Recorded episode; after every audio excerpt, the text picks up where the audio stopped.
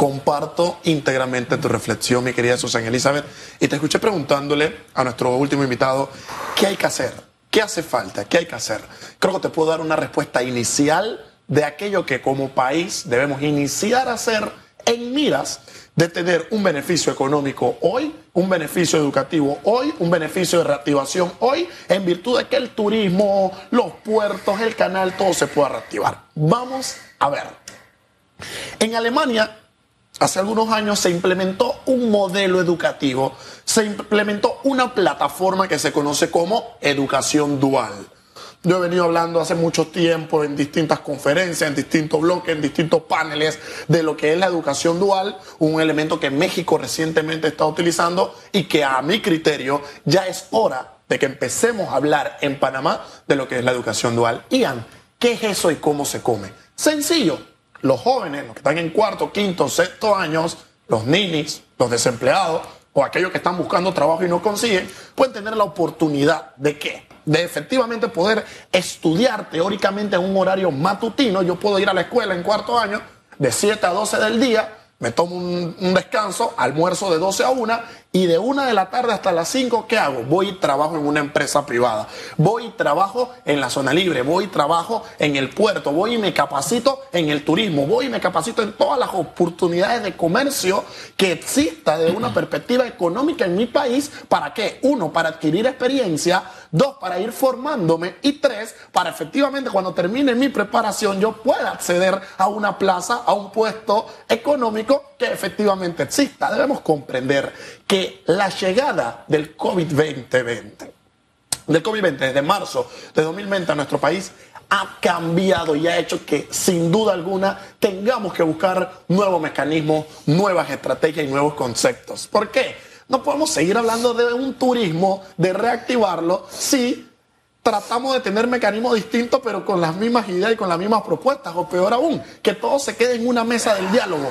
Vamos a sentar a la empresa privada con el gobierno. Estas mesas de diálogo, si bien es cierto, son importantes y son positivas, requieren de un elemento preciso y pragmático que se pueda llevar al papel, que se pueda traducir. Y yo creo que sin duda alguna, y esto es algo que el gobierno puede tomar, se puede robar, no pasa nada, la educación dual es fundamental para que hoy los jóvenes, así mismo como están aprendiendo teoría en las escuelas, en los colegios, en las universidades, puedan ir a la práctica, porque estamos con un sistema educativo que prepara a la gente en teoría y cuando toman una carrera, gran parte de la teoría no les responde a ese deseo que efectivamente quieren desarrollar en una edad más adelantada. Sin lugar a dudas, estamos en una coyuntura histórica donde hay que tomar decisiones valientes. En definitiva.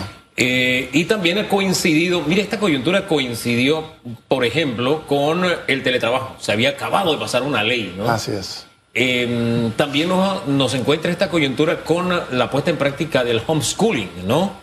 Eh, que necesita tutoriales y supervisión. Así que de pronto se busca alguna fórmula, porque también el que decide, ¿sabes qué? No me quiero vacunar, hay que, que es docente, habría que buscarle alguna ayuda, alguna salida, alguna función dentro del sistema que no ponga en riesgo la vida de los demás, ¿no?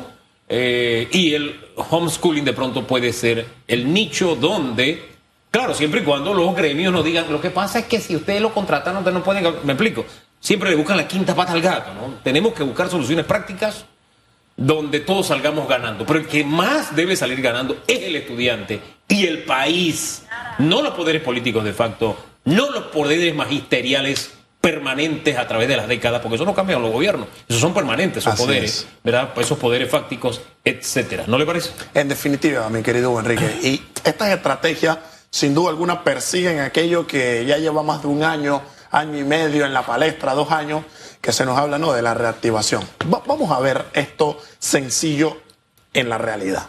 Cuando se habla de reactivar, la reactivación está aquí como una idea, ¿eh? ¿Qué pretende la reactivación? Sin duda alguna, hacer que el país crezca, porque producto del COVID tuvimos una disminución económica bárbara. Entonces estamos buscando crecer. ¿Cómo uno crece en la economía? Invirtiendo.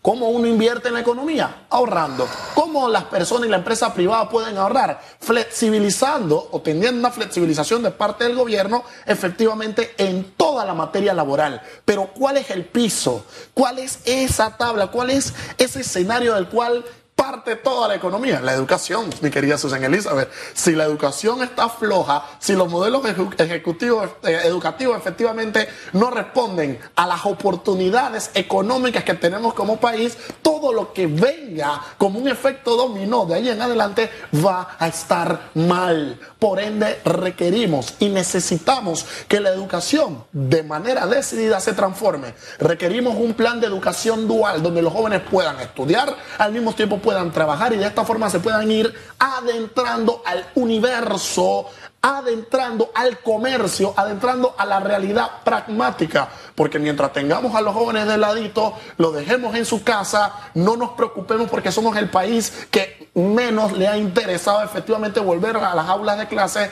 créanme que lo que estamos sembrando hoy va a ser una cosecha negativa el día de mañana. Eso hay que mejorarlo si efectivamente queremos avanzar todos como una sola palabra, como país. Aquí no hay que ver intereses, aquí el país tiene que apuntar a un crecimiento sólido en todas las aristas que tenemos.